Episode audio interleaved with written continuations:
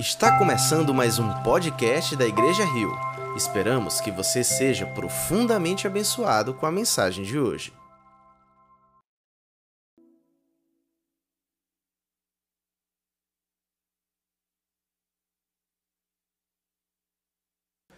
Boa noite, queridos irmãos. Graça e paz da parte do nosso Senhor Jesus. Quero saudar você também que está nos acompanhando pela internet, os nossos canais aí do YouTube, Instagram. Que privilégio, mais uma vez, mais um domingo, subir aqui para ensinar a vocês um pouco daquilo que o Senhor tem me ministrado ao longo da semana. A semana passada eu falei sobre Lucas, capítulo de número 14. E eu confesso para vocês que o meu coração continua nesse texto, por isso quero convidá-los, sem mais delongas, a lermos o evangelho que escreveu Lucas, capítulo de número 14. Dessa vez nós vamos ler um pouco antes, verso 1 em diante. Nós vamos ler do verso 1 até o 14.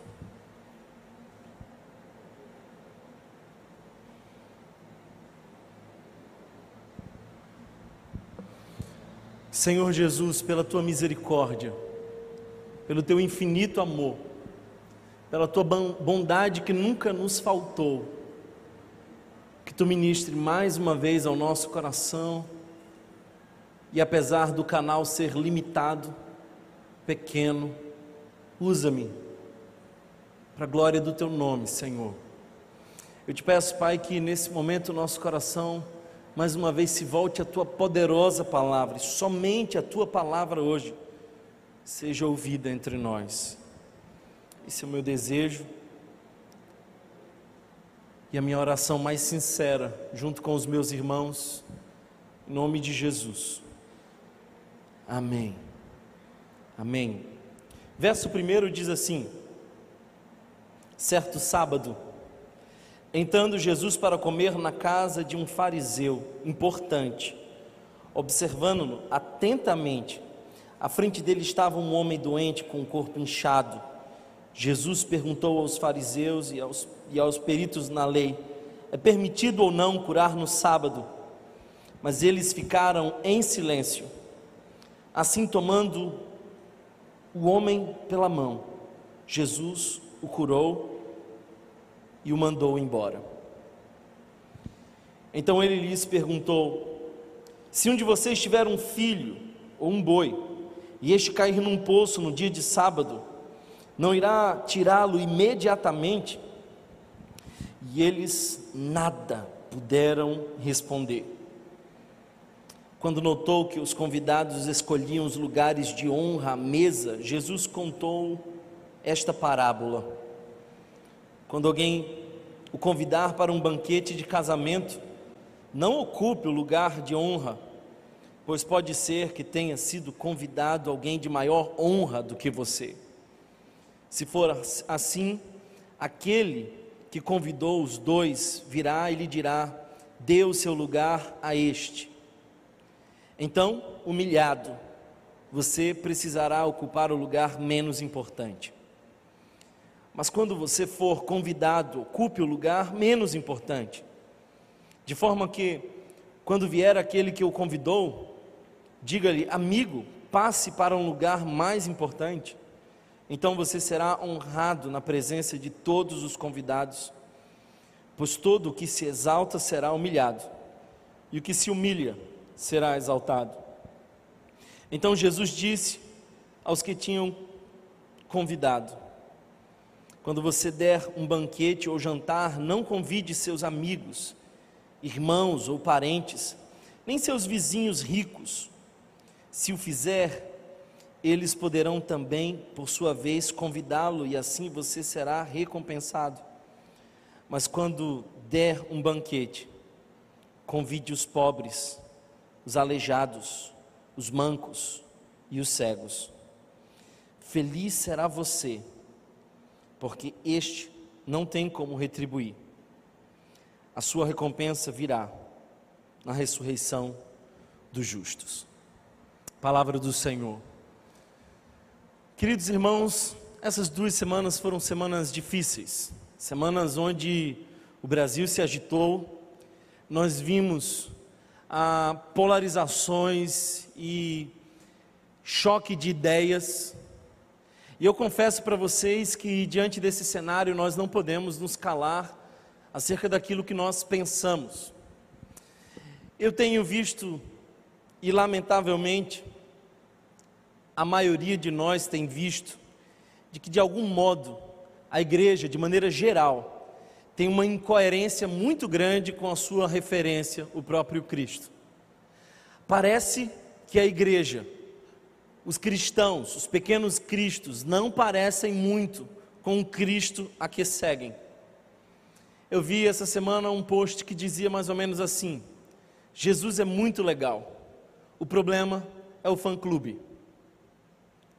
Parece que o fã-clube de Jesus não vem representando muito bem ele.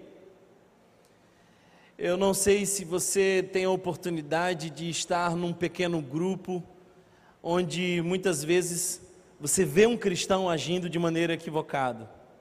Isso nos fere de maneira especial. Hoje aconteceu algo interessante. No grupo do condomínio, uma pessoa começou a discutir com a outra.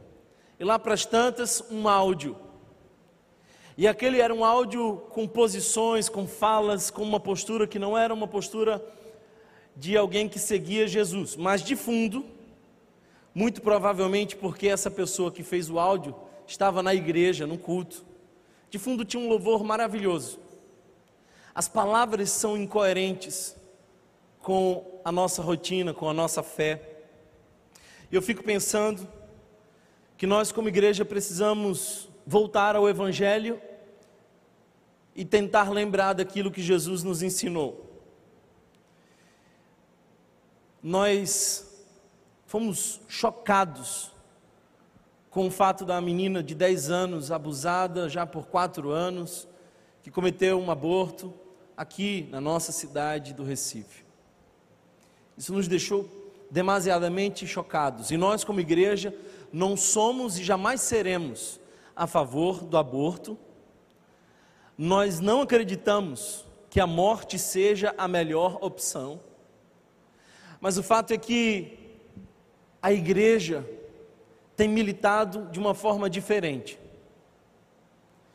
Se a igreja fosse intensa para lutar contra o abuso sexual infantil, como foi para chamar de assassina uma criança de 10 anos, que passou quase metade da sua vida sendo violentada, talvez a realidade do nosso país não seriam de tantos abusadores.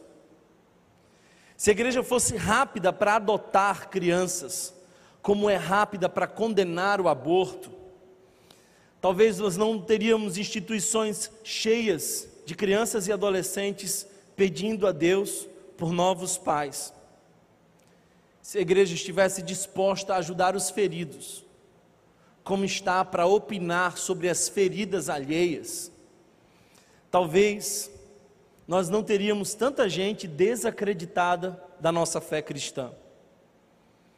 O texto que nós acabamos de ler é o texto que escreveu Lucas, médico, muito provavelmente patrocinado por Teófilo, extremamente interessado por um relato cuidadoso, meticuloso, detalhista de um médico historiador e por isso patrocinou essa pesquisa. O que eu leio com você nesse texto é de que algumas pessoas nesse encontro estavam interessadas num possível erro, curar no sábado. Mas Jesus estava interessado numa possível cura de um homem que sofria. Quando eu olho para esse texto, eu percebo que as pessoas estão, às vezes, muito mais interessadas numa posição, elas queriam os lugares da frente, do que, de fato, numa pessoa. Por isso, o meu discurso com vocês hoje vai ser bem simples, espero ser objetivo, e eu pretendo lembrar para vocês daquilo que Jesus ensinou e que a igreja esqueceu. O que é que Jesus ensinou e a igreja esqueceu? Porque sim, nós esquecemos muitas coisas. É bem verdade que o rumo que nós estamos tomando como igreja no Brasil é bem distinto daquilo que provavelmente o nosso Senhor Jesus espera da sua igreja. O que que Jesus ensinou e a igreja esqueceu? Os primeiros seis versos, se você puder, olhe mais uma vez a sua, a sua Bíblia. Nós vamos perceber que Jesus ensinou prioridade, mas a igreja aprendeu religiosidade. Jesus ensinou prioridade. Olha só, certo sábado, entrando Jesus para comer na casa de um fariseu importante. Isso me chama atenção, porque Jesus foi também à casa de um fariseu importante. E é interessante lembrar que o grupo dos fariseus era um grupo que estava o tempo inteiro questionando, perseguindo e preparando armadilhas para que o Senhor Jesus pudesse ser acusado, mas Jesus ainda assim vai a essa casa. Jesus não foge, ele não polariza, Jesus não levanta inimigos, ele vai a essa casa. E aquele grupo estava observando atentamente a Jesus. À frente dele estava um homem doente com o um corpo inchado. Jesus perguntou aos fariseus e aos peritos na lei: é permitido ou não curar no sábado? Mas eles ficaram em silêncio. Assim, tomando o homem pela mão, Jesus o curou e o mandou embora. Então ele lhes perguntou: Se um de vocês tiver um filho ou um boi, e este cair num poço no dia de sábado, não irá tirá-lo imediatamente? E eles nada responderam.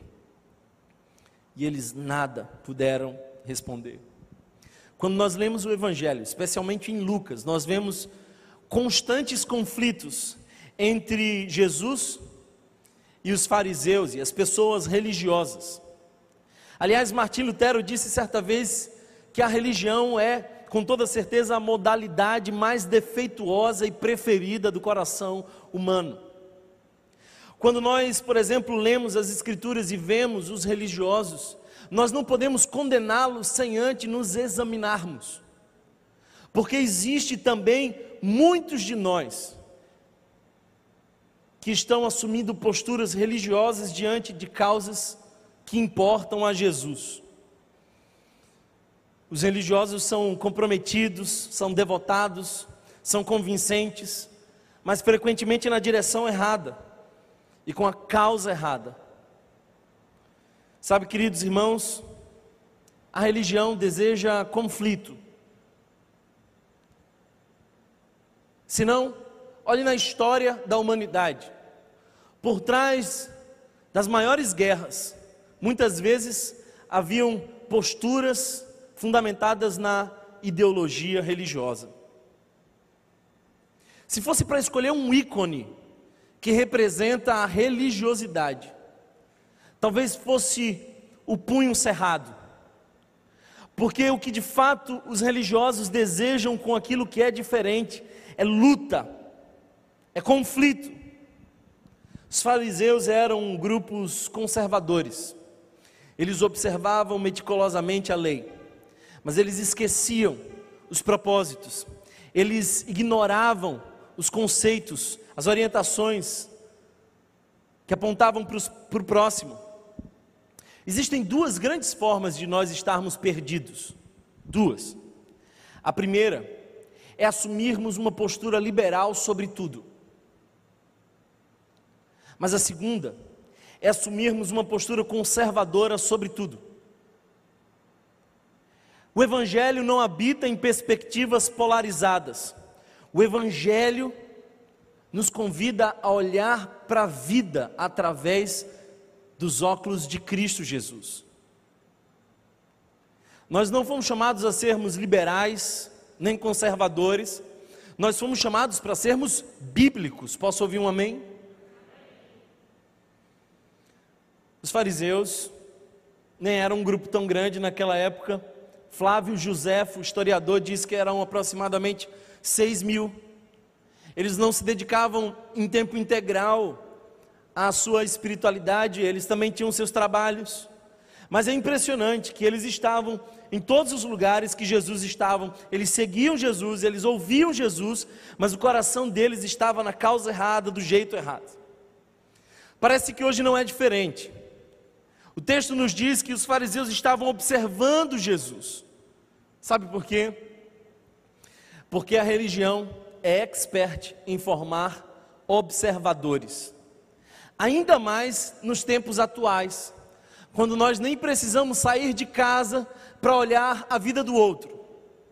Fazemos isso na palma de nossa mão, com toda a tecnologia possível, e então nós imprimimos os nossos julgamentos, as nossas opiniões, sem o menor compromisso ou engajamento com a causa, especialmente daqueles que sofrem.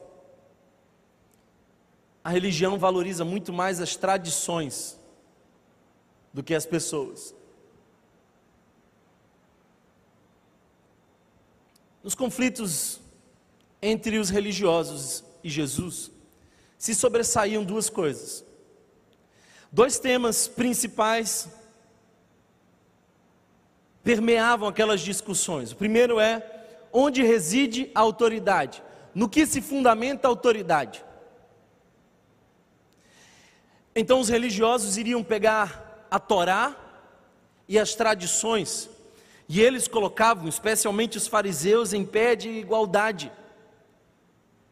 Então, os ensinos para os talmidins e toda a teologia do Antigo Testamento estavam em equilíbrio na autoridade. Mas quando nós vemos em Jesus o discurso da tradição não é maior do que as Escrituras. Talvez por isso, na fé reformada, o princípio de sola Escritura baliza a nossa caminhada de fé.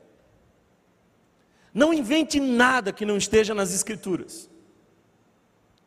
E não contradiga nada que está nas Escrituras, só as Escrituras, só a palavra. E aliás, eu preciso dizer isso, quando nós olhamos para Jesus, nós vemos o Verbo interpretando a palavra. Porque você concorda comigo que sem Jesus, a Bíblia pode ser a mãe de muitas heresias. Concorda comigo que se nós tirarmos Jesus da história, esse é um livro que pode ser muito mal interpretado e ser usado como espada para ferir outros. Talvez por isso Jesus é a autoridade junto com a sua palavra. E ele diz: Ouvistes o que foi dito, eu, porém, vos digo. Os religiosos estavam preocupados em como fundamentar a autoridade, mas também estavam preocupados com a companhia. Quando você olhar os discursos dos religiosos e observar os conflitos que eles tiveram com Jesus, você vai perceber que também os religiosos estavam muito preocupados com a companhia de Jesus. Agora, deixe-me dizer uma coisa: eu cresci numa família cristã, eu fui criado nos bancos da igreja, e eu sabia de qual o salmo primeiro. Bem-aventurado o homem que não que não anda segundo o conselho dos ímpios, não se detém no caminho dos pecadores, nem se assenta na roda dos escarnecedores, antes o seu prazer está na lei do Senhor. Aí, a gente vai amadurecendo, vai conhecendo o Evangelho, e até então, o Salmo primeiro sempre foi para mim o fundamento teológico para me afastar dos pecadores. Então eu não posso andar com gente que não que não pensa como eu penso acerca de Jesus. Aí vem Jesus. E por favor, ele mudou tudo. Disseram que ele era bebedor de vinho e glutão. Nisso mentiram. Mas também o acusaram de, de, de que ele era amigo de pecadores, e nisso era verdade. Desse crime, e não era pecado, ele era culpado. Ele era amigo e é amigo de pecadores, e por isso ele ainda insiste em me chamar para uma relação. Ele sempre gostou de andar com pecadores. Por isso, dia após dia, o Espírito Santo me convida para a intimidade. Ele não se cansa dos meus recomeços, não me julga facilmente, mas me ampara e me anima e me renova. A atitude dos religiosos é de exclusão, é de se separar da cultura, se afastar do pecador. Mas a atitude de Jesus é uma atitude de missionário. Jesus entra no meio dos pecadores, ele não é um pecador, mas ele não tem medo, ele não tem receios de, de alguma forma, ser contaminado, ele não tem crises de contaminações espirituais, ele não tem toque de limpeza espiritual, ele entra no grupo dos pecadores, ele se relaciona, porque quando, quando aquele que é a água viva entra no meio dos sujos, não são os sujos que poluem a água viva, é a água viva que purifica os sujos. Talvez por isso somos rio. Que homem sujo, mais sujo que seja, pode entrar no rio a ponto de poluir o rio. Todo sujo é bem-vindo a entrar no rio, porque não é o rio que fica sujo, é o indivíduo que fica limpo.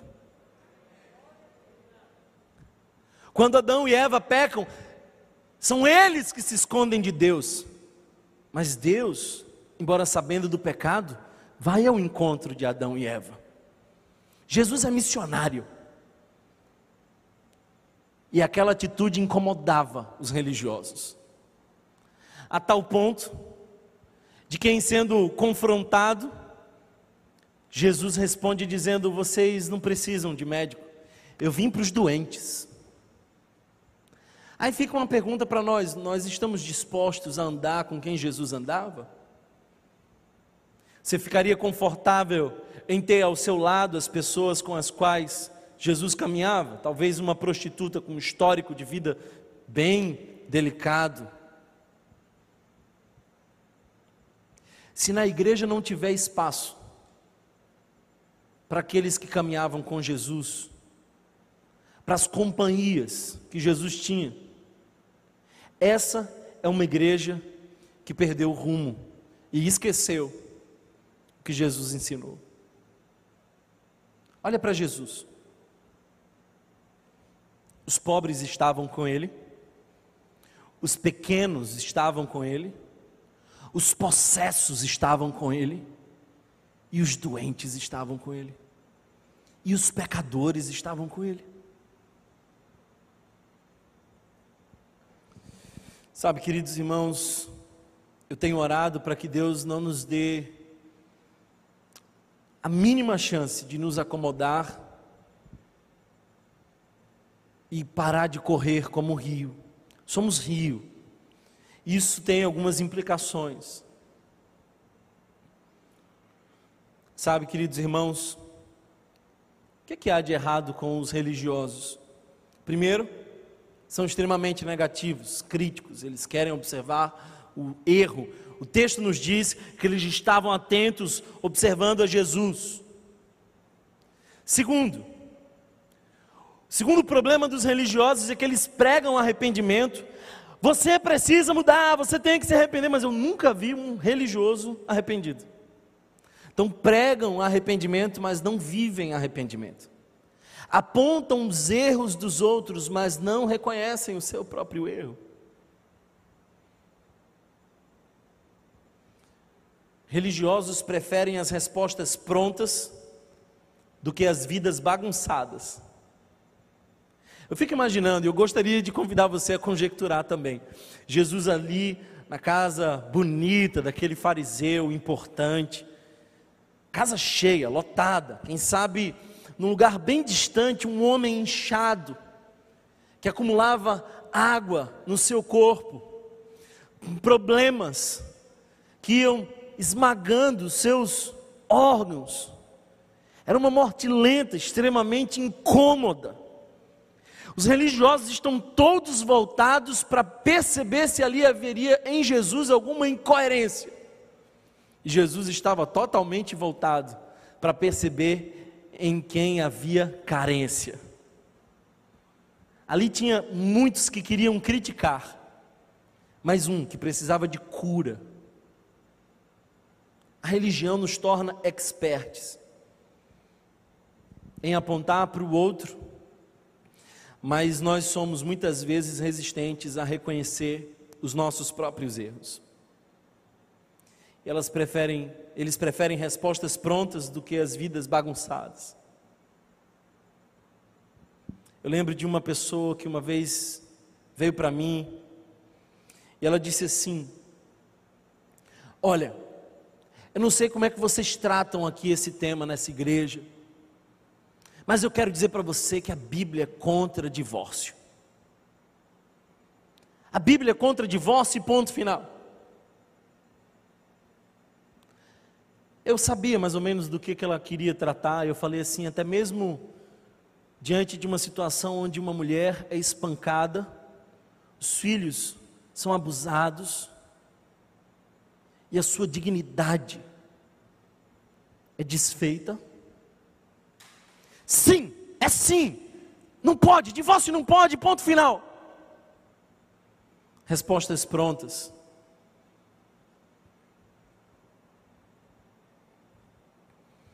Religiosos convertem crentes, mas não gostam de descrentes. Sabe de uma coisa? Religioso é muito ruim de evangelização. Ele não quer pagar o preço de ir em algum lugar. Você percebe como um grupo religioso facilmente se adapta dentro desses ambientes, mas leva uma vida inteira desafiado para ir lá no Voz na Rua, lá na esquina, porque não gosta.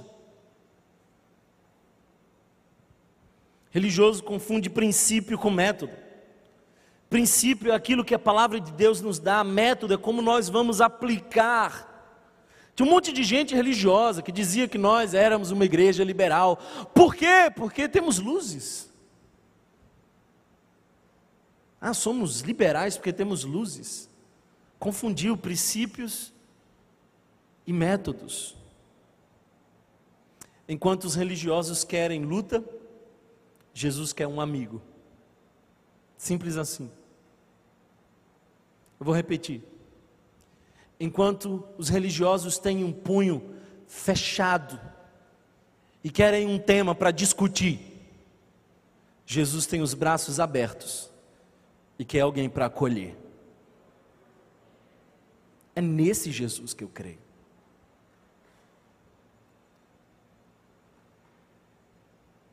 Eu escrevi outro dia um texto nas minhas redes sociais e alguém falou assim: me surpreende um religioso escrever coisas como você escreve. Eu não respondi, mas eu pensei que Deus me livre de toda religiosidade, porque eu não quero lutas, não quero entrar em vãs discussões, eu quero cumprir o meu papel de acolher os que necessitam. Estava todo mundo olhando para ver se Jesus ia fazer alguma coisa, e ele fez porque ele não estava olhando para os que estavam olhando para ele, ele estava olhando para os que precisavam dele. O ícone de Jesus é braços abertos. Jesus desmonta a religião com perguntas. Por isso eu queria te fazer pensar que talvez esses discursos de chumbo trocado nas redes sociais não valem a pena. Uma pessoa me perguntou assim: o que é que você diz para os religiosos? Aí eu disse: eu não digo nada, porque eles não ouvem. Eles não ouvem. Já vi um religioso mudar de ideia numa, num discurso? Jesus faz perguntas. E as perguntas desmontam, porque elas remetem à prioridade. Olha só, Jesus chama para a intimidade do indivíduo. Porque julgar um outro com quem eu não me importo é fácil. Mas Jesus traz para a intimidade do indivíduo, dizendo assim: se fosse o teu filho, dentro de um poço no sábado, você ia se agarrar com essas leis e tradições e dizer: filho, amanhã papai volta e te traga uma corda. Ou você ia esquecer de tudo e dizer: eu vou salvar o meu filho. Prioridades. Evangelho precisa das prioridades. Tem alguém comigo aqui hoje? Thomas, tem salvação para um religioso? Você já fez essa pergunta? Não? Tem salvação para um religioso? Conversando com um homem ontem, um amigo.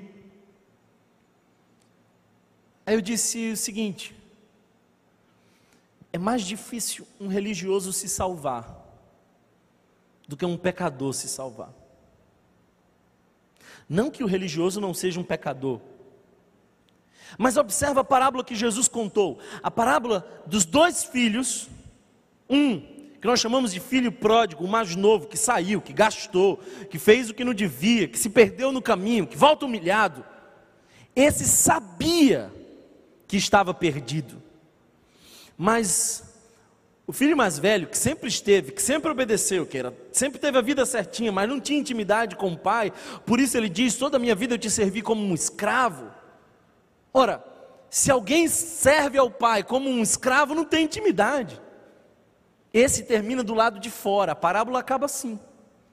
Por quê? Porque o primeiro, o mais novo, sabia que estava perdido, o mais velho não sabia que estava perdido. Mas isso não é a minha resposta. A minha resposta é sim. Tem salvação para um religioso. Lucas, que escreveu esse evangelho ao qual lemos, também escreveu Atos. E uma das figuras centrais do livro de Atos dos Apóstolos é o religioso fariseu chamado Saulo. Como foi que ele mudou? Encontrou Jesus no caminho. Essa é a minha oração hoje. Eu podia terminar por aqui. A minha oração mais sincera é que Jesus nos encontre no caminho.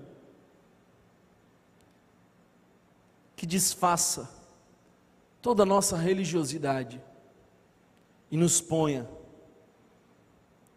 as prioridades do Evangelho.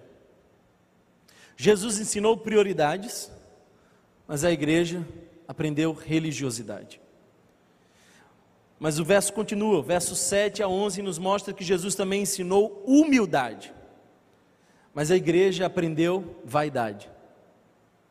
Olha só, verso 7. Quando notou como os convidados escolhiam os lugares de honra à mesa, Jesus lhes contou esta parábola. Quando alguém o convidar para um banquete de casamento, não se não ocupe o lugar de honra, pois pode ser que tenha sido convidado alguém de maior honra do que você.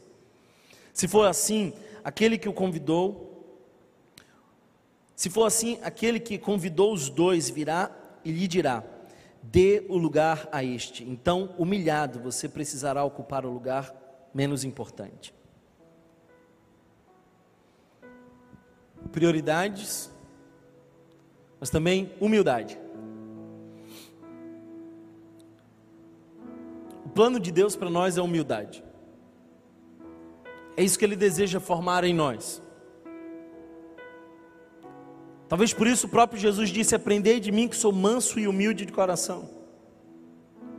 O que, que acontece, Thomas, se nós não aprendemos humildade? O que acontece é de que a graça de Deus providencia para nós humilhação. O nosso orgulho está sempre nos empurrando para chegarmos onde queremos chegar e não onde devemos chegar. O nosso orgulho trabalha com a nossa vontade. Mas quando nosso coração se humilha debaixo da potente mão de Deus, como diz Pedro, nós desfrutamos do cuidado que Ele tem para nós. Nós estamos muitas vezes nos esforçando para ocupar o lugar do poder. Satanás caiu por orgulho. Sabe, queridos irmãos, eu queria trazer uma definição de humildade. Humildade não é você não acreditar no seu potencial. Humildade não é você andar encurvado com uma voz mansa. Já encontrei muitos indivíduos com falsa humildade. Humildade, numa definição simples para o dia de hoje, é saber o seu lugar. Isso significa humildade. É reconhecer com alegria onde devemos estar e não sermos cronicamente insatisfeitos com onde nós queremos estar. O texto diz assim: os humilhados serão exaltados, mas aqueles que se exaltam serão humilhados. Eu lembro na época do seminário que nosso professor contou uma história que dizia assim: uma vez um homem que estava terminando o seminário, todo cheio de segurança, com as suas teologias, subiu arrogante para a sua última prática de pregação. Com toda aquela eloquência, ele começa a falar, mas ele começa a se atrapalhar, ele começa a se perder. E aí lá para as tantas, ele interrompe a sua pregação, fecha e desce com as suas anotações humilhado. E aí um velhinho chega para ele e diz assim: "Olha, se você subisse como desceu, desceria como subiu. Humilhai-vos diante das potentes mãos de Deus. Eu vejo hoje a nossa nação dividida de maneiras distintas. Os conservadores dividem entre pessoas boas e pessoas más. O que é uma divisão tanto idiota. Porque, biblicamente, todos nós somos maus. Desculpa te dizer isso, mas se você se acha bom, tem um problema aí. A Bíblia diz que eu sou pecador, que eu estava destinado ao inferno, que nada, absolutamente nada podia fazer para me salvar. Assim os conservadores dividem. Então, bandido bom é bandido morto. Esse que diz isso parte do pressuposto que é bom mas estaria morto se não fosse a graça de Deus. Aí vem um outro grupo. Talvez esses se achem mais progressistas. Eles não dividem entre bom e mal, eles dividem assim: os retrógrados e os de cabeça aberta. Gente com a cabeça pequena e gente que é descolada. Deus também divide em, em dois grupos. Não esses. Porque, sinceramente, o que se chama de liberdade por aí são novas formas de prisão. Deus divide em dois grupos. Leia em todo o Antigo e Novo Testamento e você vai ver só existem duas divisões: os orgulhosos e os humildes. Deus exalta os humildes mas abate os orgulhosos. Em que grupo você e eu estamos?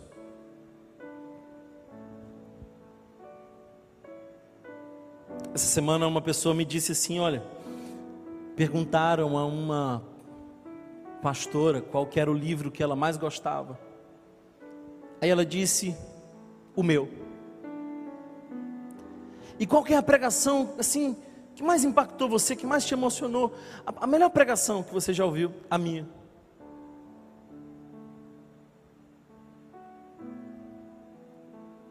Semana eu conversei com o pessoal da programação. É esse, esse povo aqui que organiza tudo, que põe a mesa aqui, estava me faltando uma coisa.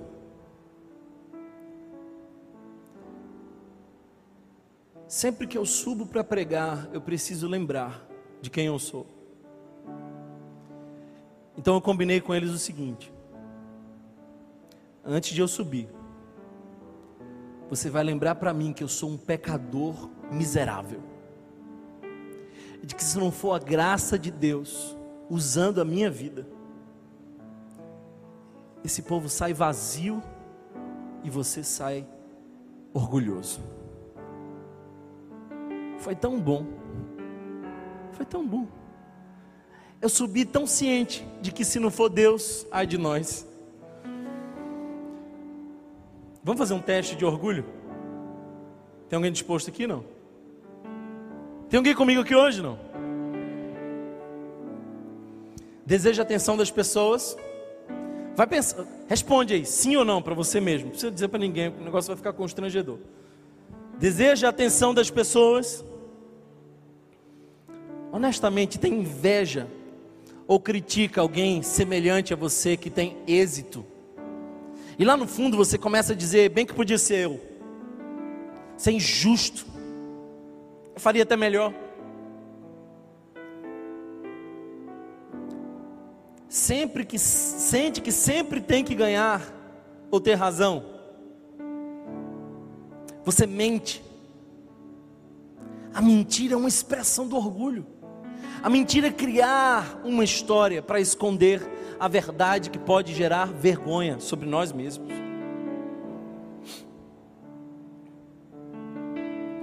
Você tem dificuldade de perceber que errou? Tem muitos conflitos com os outros? Se entristece quando alguns não reconhecem as suas conquistas e esforços? Honestamente pensa que é uma pessoa boa e superior a muitos outros? Bem, se você respondeu sim para alguma dessas perguntas, você, como eu, é orgulhoso.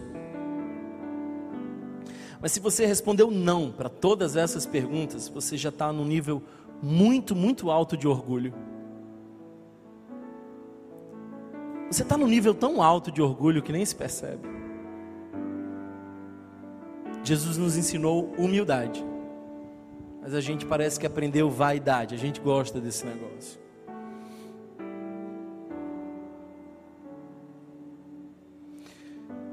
Queridos irmãos, que Deus tenha piedade de nós. Se você desejar ser mais humilde, não se concentre naquilo que você tem que fazer. Porque no fundo, se você criar uma lista daquilo que você tem que fazer, no máximo você se torna mais orgulhoso, porque faz algumas coisas para ser humilde. Você quer ser humilde? Aqui vai as dicas. Primeiro, olhe menos para si mesmo. Humildade não é gostar menos de si mesmo, nem gostar mais de si mesmo, é prestar menos atenção em si mesmo. Você quer ser humilde? sirva ao outro. Porque quando nós servimos ao outro, muitas vezes o nosso ego se dobra e a gente percebe qual é o propósito que Deus tem para cada um de nós. Se você quer ser humilde, olha para Jesus. Porque Paulo diz aos Filipenses que ele esvaziou-se de toda a sua glória veio em forma humana, se entregou na cruz do Calvário por nós. Olha para Jesus, que não usou o seu poder ao seu próprio favor. Olha para Jesus. O Evangelho não é sobre o que você pode fazer, mas é sobre o que Jesus fez por você. Isso é Evangelho.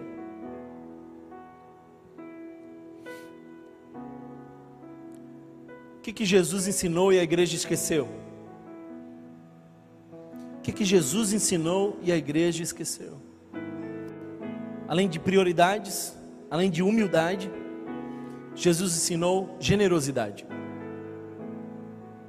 Mas a igreja aprendeu ganância. A igreja aprendeu ganância. Se você observar dos versos 12 em diante, você vai ver o seguinte: Então Jesus disse ao que tinha convidado: Quando você der um banquete ou jantar, Não convide seus amigos, irmãos ou parentes, nem seus vizinhos ricos. Se o fizer, eles poderão também, por sua vez, convidá-lo. E assim você será recompensado. Mas quando der um banquete, convide os pobres, os aleijados, os mancos e os cegos. Feliz será você, porque este não tem como retribuir, a sua recompensa virá na ressurreição dos justos. A palavra banquete, com as suas variações, aparece mais de 180 vezes nas Escrituras. E é com essa expressão que Jesus traduz o reino dos céus, muitas vezes. Reino dos céus é semelhante a um banquete. Se você observar, logo em seguida vem a parábola do grande banquete, no verso 15. É banquete. Uma das coisas que eu mais gosto, assim, quando vocês me chamam, é comer de graça. É bom, né? Quem gosta de comer de graça aqui? Bom demais. Que o Senhor use mais vocês. Pois é, o Evangelho é um banquete posto e um convite pleno a comer de graça do fruto da árvore da vida. Isso é Evangelho. Quando nós olhamos de Gênesis a Apocalipse, nós vemos que a nossa fé é permeada pela mesa, pelo banquete. Começa na Páscoa. O que é a Páscoa? É a mesa que fala de uma passagem. Aí nós temos um ponto alto em Jesus. O que é a Santa Ceia? O preço foi pago. É graça. É pela graça. É de graça por nós. Então, quando a gente olha no Antigo Testamento, temos Páscoa. Quando olhamos no Novo Testamento, temos Santa Ceia. Mas quando a gente olha para o porvir, para a esperança, em Apocalipse, capítulo 19, fala de um grande banquete. Um grande banquete. As bodas do cordeiro, onde a noiva e o noivo celebrarão finalmente, depois de tanta espera, esse ajuntamento. Eu tenho uma boa notícia para você. Você não precisa fazer absolutamente nada para chegar lá. O convite já está disponível. O rei mandou chamar e tem lugar na mesa do rei para você. Esse banquete é pela graça. Agora, por que, que Jesus está dizendo quando vocês fizerem uma festa, vocês têm que fazer algo intenso, gratuito e generoso? Por que intenso? Porque as expressões que Jesus usa aqui de dar um banquete, não é fazer qualquer coisa, é fazer o melhor. Era um desses banquetes que a gente só faz uma vez na vida. Sabe festa de casamento que é tão caro que a gente só consegue fazer uma vez na vida, graças a Deus, a gente só precisa fazer uma vez na vida. O que Jesus está dizendo é: dá o teu melhor, mas garante que não seja para aqueles que vão te retribuir. É engraçado, quando a gente chama alguém para nossa casa, quase sempre a pessoa diz assim: Ah, na próxima lá em casa. Recompensa. Mas quando um pobre diz assim: Eu não posso te chamar para casa porque eu não tenho casa. Aí Jesus olha para você e fala: Fica tranquilo, porque tem casa para você. Eu já preparei morada no céu.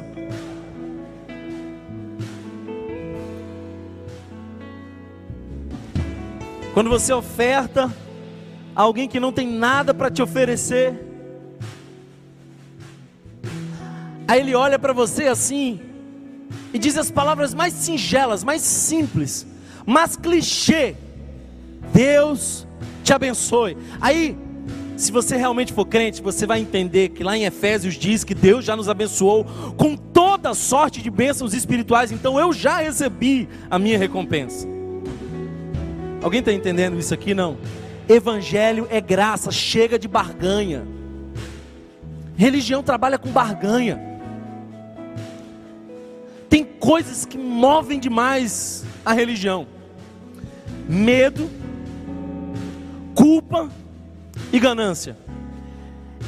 São esses três mecanismos que movem a religião. Primeiro eu preciso assustar você. Então eu te digo assim: olha, cuidado, hein? Se você não fizer isso, algo pode ir muito mal. Presta atenção, Deus te pega na esquina. Medo. Culpa. Olha o que Deus fez por você e olha o que você faz para Deus. Ganância. Você quer mais de Deus? Quantos querem mais de Deus aqui hoje? Tu vem aqui e traz aqui, ó, pode trazer. É cem vezes mais, o texto diz. O evangelho não é assim não. Eu fiquei pensando depois que eu li esse texto. Será que a nossa igreja está disposta a chamar os coxos, os aleijados, os mancos, os pobres? Você pode me acompanhar no verso 21 desse mesmo capítulo.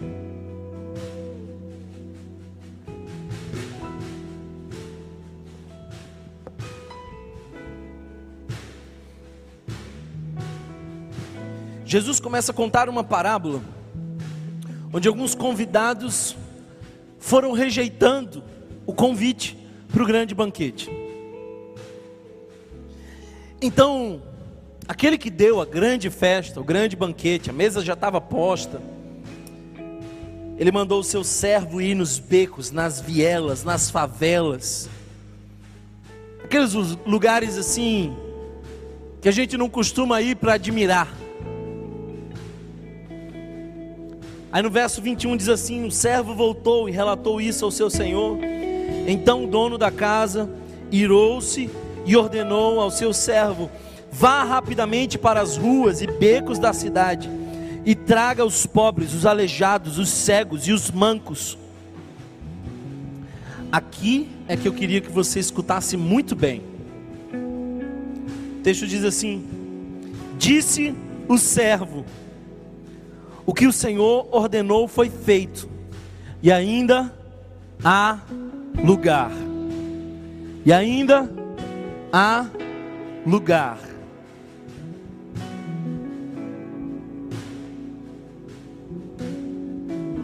O que, que eu faço, Thomas, quando quando eu estiver numa situação difícil? Chama para a mesa do rei, ainda há lugar. E o que, que eu faço quando a gente discordar? Chama para a mesa do rei, ainda há lugar. Mas Thomas, você não sabe o que ela fez, você não sabe quem ele é. Mesa do rei, é porque você esqueceu quem você é. Você é mais um desse coxo, aleijado, manco, cego, pobre e nu. Esse é eu e você. Esse sou eu e você. Nós somos esse que fomos achados e chamados para o banquete. Na mesa do rei eu não quero mais nada, senão compartilhar a mesa do rei com outras pessoas. Bem, eu termino por aqui. A minha pergunta para você é simples.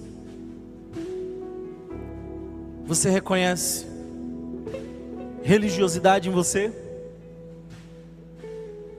Você reconhece orgulho em você? Você reconhece ganância em você?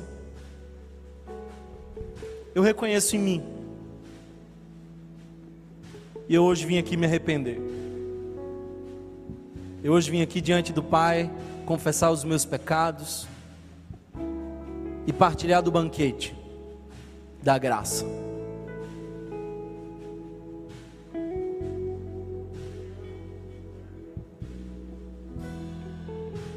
Não é interessante que o reino de Deus é apresentado como uma grande festa? Eu gosto disso. Eu não tenho essa imagem do céu como um lugar em tons de branco e azul, e anjinhos tocando harpas, eu acho que no céu vai ser uma grande festa. E sabe a melhor parte?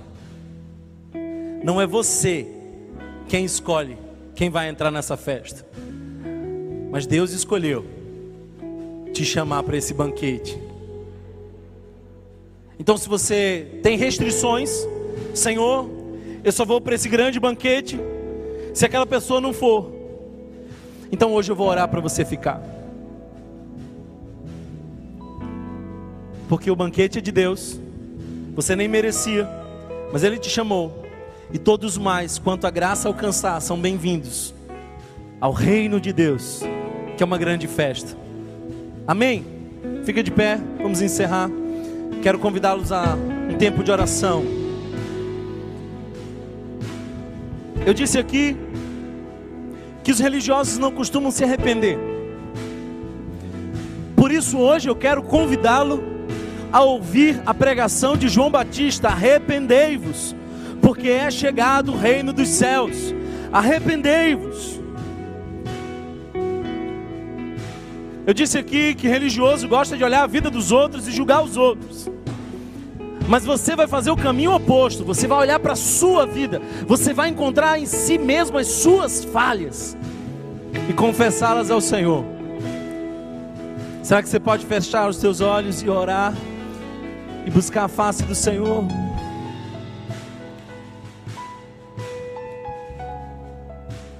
Deus, perdoa, Senhor porque tu nos ensinou as prioridades.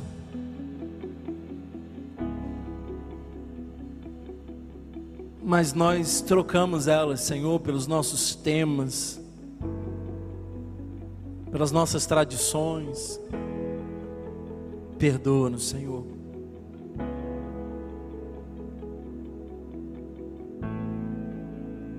Queremos confessar, Pai, que nós temos pecado Queremos confessar que esquecemos o que tu nos ensinou. Que não é sobre prédios, não é sobre uma instituição, nem sequer é sobre a nossa ortodoxia fria e vazia. É sobre vidas que serão transformadas. Deus, queremos nos arrepender também porque Jesus nos ensinou o caminho da humildade, mas nós temos sido tão orgulhosos, querendo reconhecimento, buscando notoriedade, sendo tomados pela inveja, fazendo as nossas comparações, que por vezes nos põe ridiculamente para cima, por vezes nos esmagam. Quem somos não seja fundamentado naquilo que nos comparamos, mas a quem tu nos chamou para ser. Que a generosidade seja a nossa marca, e que tudo aquilo que a gente faça seja despretensioso na recompensa porque sabemos, Pai, que um dia estaremos contigo na ressurreição dos justos e desfrutaremos desse grande banquete. E nós que não éramos dignos, poderemos desfrutar desse privilégio.